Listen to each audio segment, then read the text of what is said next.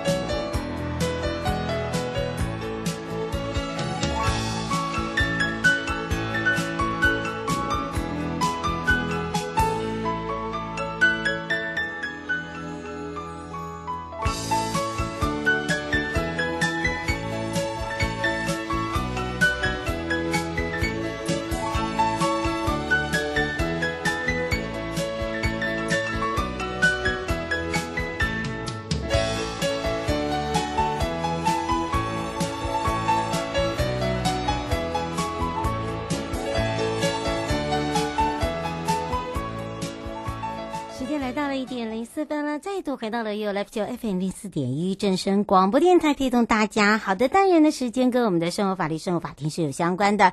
那么在上半段呢，带陪伴我们大家是台北地检，呃，这一次呢，有我们的检察官，大家对他非常熟悉哦，大家的好朋友。那么今天会来跟大家聊到跟我们生活日常生活真的是有息息相关的，那包含了有哪一些呢？哦，就是跟我们的日常生活我们可能会碰到的啦，譬如说呃电视购物啊，我们在 shopping 的时候常遇到的。一些法法律问题啦，还有就是消费的争议的救济管道。啊，还有包含了这个校园性骚扰，还有发生性骚扰怎么去处理。下半段回到了现场呢，是由台北地检杨书文检察官呢来聊到国民法官法。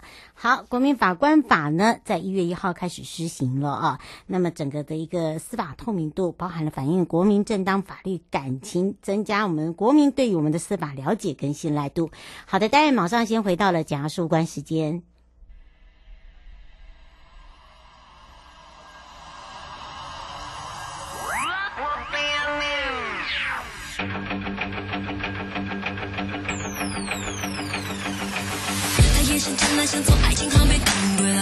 把剩下时间，想把时间流了汗。你爱他神秘，爱他危险爱他颓废，爱他的遥远。他是你的野兽，baby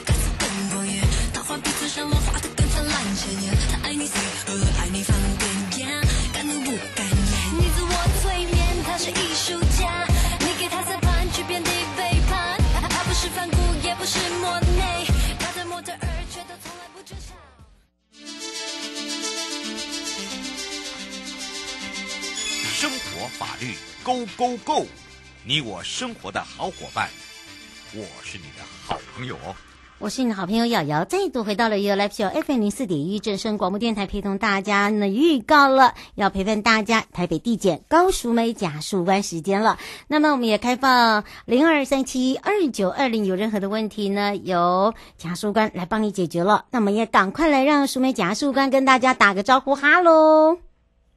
大家好，各位听众大家好，我是台北地检署的检察官高淑梅。是，今天呢，淑梅检察官要来聊到跟我们的生活都有息息相关的，我们也预告了，像我们常这个喜欢刷屏现在大家都知道这种电商是非常非常的夯之外，那么不管是国内外啊，都会去呃用一些平台啊来去做消费，但是包含了电视购物，现在又有一些精进。不过呢，电视购物有以以往哦，还有存在一些法律。问题，我们是来请教一下检察官了。嗯，好，谢谢瑶瑶哦。我们今天要谈的就是那个呃电视购物或者是网络上面购物的问题哦。嗯、我们看到最近那个富邦美还有那个 Amazon 的股价，就可以知道说，其实说现在就是消费者的普遍消费形态哦。嗯、那如果说是像电视购呃物或者是邮购啊，或者是网络购物，以前我们的定义是说哈、哦，只要是以广播电视啊、电话传真。行路报纸这种方式啊，都可以认为是那个邮购的一种方式。嗯，那所以相关的规范的话，就是说，呃，最重要就是说，因为我都没有看过这个实际的商品，那可不可以退货呢？针对这部分的话，嗯、我们是有规定说，在收到商品之后七天之内是可以无条件的退回商品，或者是以书面来通知，就是企业经营者说我要解除契约。嗯、那这个七天是怎么算呢？也就是在消费者收到商品的隔日才开始算哦。那如果说消费，嗯、呃，如果说你的那个消费平台愿意给你超过七天的犹豫期的话，那就是更有利于消费者的规定，那我们就会以更有利的规定来保障消费者。嗯，是。我现在想请教一个问题哦，他说现在的这个网络啊，还有包含了呃这个 FB 啊，都有做这样子的一个消费习惯，但是有些商品不合不符合，呃，是有点那呃夸大。这样如果这样的话要退货，好像也不大能退。他想请教这个问题。呃，如如果说商品的内容是有夸大不实的哈，那这个部分的话，当然是可以进行退货的。因为我们刚刚就已经说了，如果说我们七天的话是有那个鉴赏期的，如果在这七天里面你不喜欢这样商品，都是可以无条件退货的。所以说，如果是有夸大不实或者是呃内容与食品不一样的话，这部分的话都是可以进行退换货的。是吴先生说，因为找不到人啊，等到找到已经超过七天了。哦，对，这个部分的话是有可能，嗯、所以说就是呃，就这里就是要提醒消费者，所以对于你购买的品牌的话，就是大概都是还是要找有一定保障的呃机构哈。那如果说，比如说只是传真啊，或者是电台卖药啊这种的话，我们可能就没有办法去主张这个权利，而是要后面的申诉啊，或者是做一个调解，甚至是诉讼了。嗯，是哦，所以我们在购物的时候还是特别小心了。对不对？尤其是一些、嗯哦、我们常常会，因为哦，这个我们现在不管是 Line 啊，或者是一些群组啊，呃，它都会有做这样子一个购物平台。那么当然呢，它会依照你哈、哦、平常去喜欢看搜寻呃搜寻的这个品相，或者是你喜欢看衣服啊什么，哎，它常常就是类似的广告会跳出来。对吧？对，没有错。对，这就是我们之前所说的，就是呃，最近也一直在被讨论的科技巨头，就是一直用这种 data 的方式，然后去收集你的消费习惯。所以说，呃，那个网友在那个呃在下单的时候，其实还是要注意，其实很多的话都是连接到大陆的网站，那这样的话可能就是会求救无门了。嗯，那刚刚我们主持人非常专业的，就是已经提到了说，如果真的不单纯只是退换货的部分的话，那我们应该要进行。怎么样子的呃程序来保护自己，嗯、自己嘛？因为就像你说的，对，可能有一些呃呃那个公司他会不不承认呐、啊，或者是说他不愿意接受这个条款。那首先的话，我们就会进行的可能就是先进行申诉。那申诉的这部分的话，嗯、我们是可以跟消保的团体来提出第一次的申诉。那企业在接到要这样子的那个通知的话，他在你在十五日之内是必须要跟消费者联络的，啊、然后。呢，那个消保团体呢，也会在三十日之内直接的回复给消费者，看有没有处理好或者是什么样相关的情形。那如果说这个方法还是没有得到妥善的解决的话，我们是可以再提出第二次的申诉。那这个部分的话，也是就是向那个调解委员提出，或者是向调解委员提出申请，那就是进行调解的部分。那调解的话，就是有一个那个先行程序，也就是刚刚所说的是必须要。先提出第一次的申诉，嗯，我们才有办法再进入调解。那如果说调解有成立的话，这个跟判决是有同样的效力的哦。嗯，那如果说连调解都还是没有办法的话呢，那我们就只好进入了消费者诉讼。那为什么是希望消费者不要走到消费诉讼这一途呢？主要就是说，你看公司跟个人的消费者，其实他们在不管是法律啊，或者是经济实力上面，都是会有落差的。所以说，如果已经走到消费者诉讼的话，是对于消费者比较不利的一块。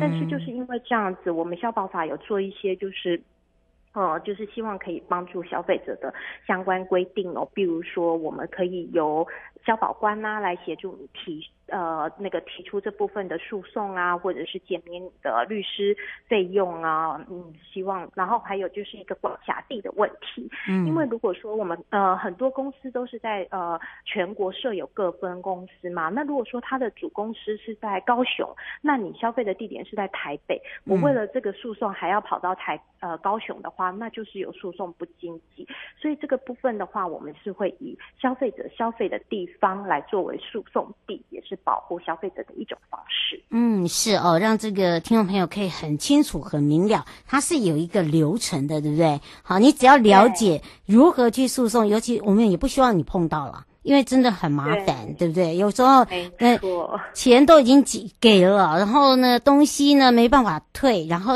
有时候呢，譬如说，尤其是那种呃侵入性的，譬如说化妆品这些，你擦了，好，这个原本皮肤是好的，溃烂的。好，这有时候都会求助无门，嗯，所以还是要提醒大家。另外一个呢，是跟我们的这些呃生活中呢，如果家中有孩子哦，或者是朋友啊，还在校园诶念书的朋友，常会碰到一些譬如说性骚扰的案件哦。那么当然，这个呃性骚扰跟性霸凌不大一样哦。我们经常会有一些误导，我们也要来请教一下我们的检察事务官了。嗯，好，那那个校园性骚扰跟性暴呃性。暴领这个部分呢，现在会变成就是大家讨论的原因，是因为以往我们都会认为校园是一个最安全的地方，哦，所以对于这些校园的犯罪形态，可能就会比较忽略。但是学着说，现在的小孩是心智成熟度比以前就是呃高很多的情况之下，其实很多小孩在校园的时候就会接触到这一块哦，所以才会想说把它拿出来跟大家提醒一样一下哦。那刚刚有说到了性暴凌。跟性骚扰的差别哦，那暴凌霸凌的话，它主要是透过呃言语啊、肢体啊，或者是暴力，这种已经就是很明显的呃的的行为，然后让。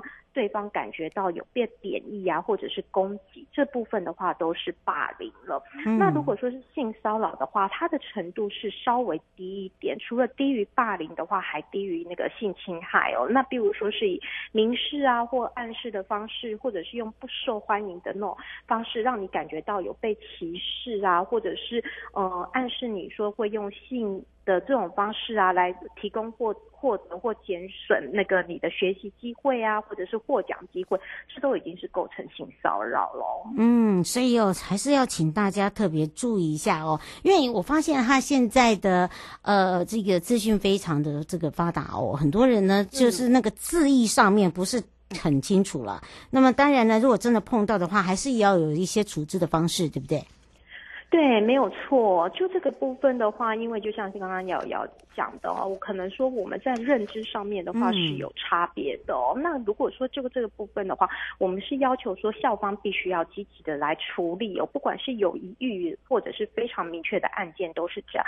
那如果校方啊，他是没有在二十四小时里面通报说有性霸凌或性骚扰的这些案件的话，嗯、最高他是可以罚款十五万的，而且可以解聘呃，就是涉嫌的老师啊。或者是学校这样子，然后所以学校的话呢，在处理这样的案件，也不可以因为学生的性别啊，或者是他的成绩，或者是他活动的内容给予差别待遇哦。嗯，是，好，这个真的，这也是要提醒大家，可能因为有些人不大了解，好，会不清楚，对，对不对？而且让大家会觉得说，哎，到底发生了什么事啊？真的发生的话怎么办呢？哎，这个是让你了解，尤其是如果你又是。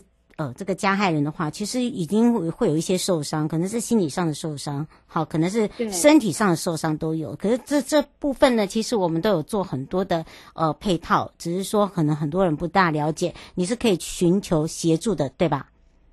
对，是没有错。首先呢，其实我们自己就是必须要先相信我们自己的觉直觉哦，就是不要引领。隐忍这个部分哦。嗯，如果你有疑虑的话，其实你就是应该要及时的反应。这样子的话，对于往后我们在处理这个事件上面，可能就可以提供你一些证人啊，或者是证据，这是非常重要的哦。那除此之外的话，我们刑法当然也是有那种相关的规定，或者是性骚扰防治法，就像在性骚扰防治法第二十五条啊，其实它就有规定说，如果说你是呃趁人不备之际，然后有拥抱或者是触摸臀部啊、胸部或其他隐私部位的其其实都可以那个处到两年以下的有期徒刑、拘役、罚金，而且可以并科十万元以下的罚金。所以说，其实我们相关的规范呢是有很努力在保护这一块。可是呢，如果在证据的收集啊，或者是证人的提供这个部分的话，还是要靠当事人自己来提供哦。所以说，我们对于这方面的呃骚扰行为或者是犯罪行为，我们都必须要多一层的警觉。嗯，是。不会因为这个时间关系，也要非常谢谢呢台北地检署也是高淑梅检察官为我们大家解决我们自己心中的疑虑跟问题。我们就下次空中见哦。好，谢谢瑶瑶，谢谢大家，拜拜，拜拜。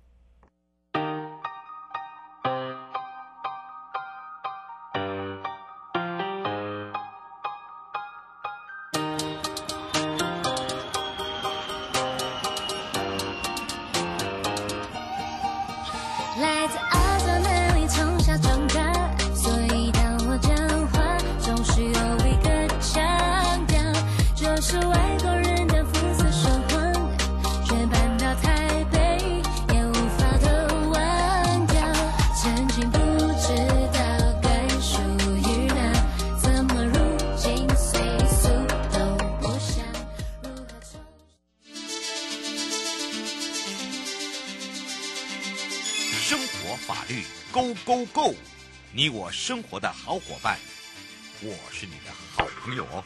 我是你的好朋友瑶瑶，再度回到了 You Live Show FM 零四点一正声广播电台，陪同大家也要开放全省各地好朋友的时间零二二三七二九二零，陪伴大家也是台北地检杨淑文检察官时间了。那么今天呢，淑文检察官要来聊到的就是国民法官法的部分了。那么说到已经开始施行，呃，在施行的部分呢是在一百一十二年啊，所以我们现在正在准备中，有很多的呃，让这些市民朋友、啊。还有让我们全国的好朋友可以了解什么叫做国民法官，所以这个时候我们也赶快来让淑文检察官跟大家打个招呼，哈喽，嗨，主持人你好，各位听众大家好。是，当然我们今天聊到的哦，就是国民法官法哦，大家可能有听过哦，最近呢也常常听到大家在解释，可是呢施行的目的，还有就是说有一些案件的类型哦，我们就要赶快来让淑文检察官来告诉大家了，对不对？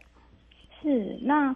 嗯，关于国民法官法，那因为前阵前阵子有很多瞩目的社会案件，那也有加速促成这部法律的修正。嗯，那我们制定国民法官法，其实最主要就是希望所有的国民可以跟法官共同参与审判的这个程序，嗯，那可以提升我们司法的透明度，那让人民了解说审判的程序究竟是会处理哪些事情。嗯，那在这个。评议或者是量刑上，也可以来反映每一位国民法官他的这个对法律的认知了解，嗯、那也可以增加国民对司法的了解还有信赖，这是我们最主要希望能够达成的目的。嗯，那因为国民法官法刚施行，那在案件上我们也有做了一些的适用的修正。那我们首先是有排除掉少年的案件。